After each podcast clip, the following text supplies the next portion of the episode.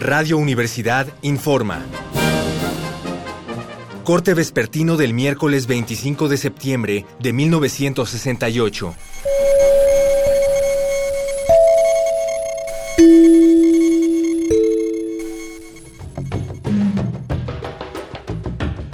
Esta tarde, la zona adyacente a la Fuente de la Diana, en Paseo de la Reforma, fue ocupada por elementos del ejército para impedir la realización de un mitin estudiantil.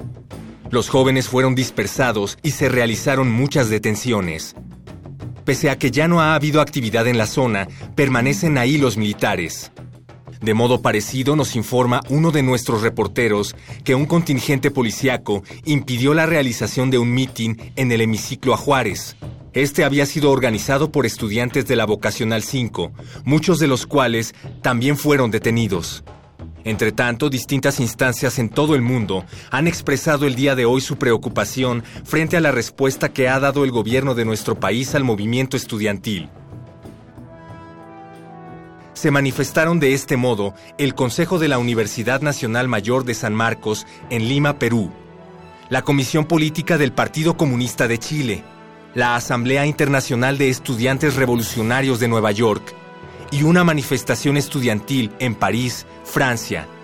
Para finalizar, le informamos que, si las fuerzas policíacas o militares no lo impiden, se realizará esta noche un mitin en Iztapalapa.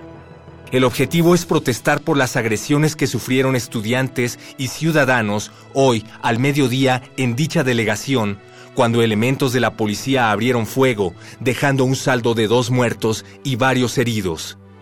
Seguiremos informando. Siga pendiente de los reportes de Radio Universidad.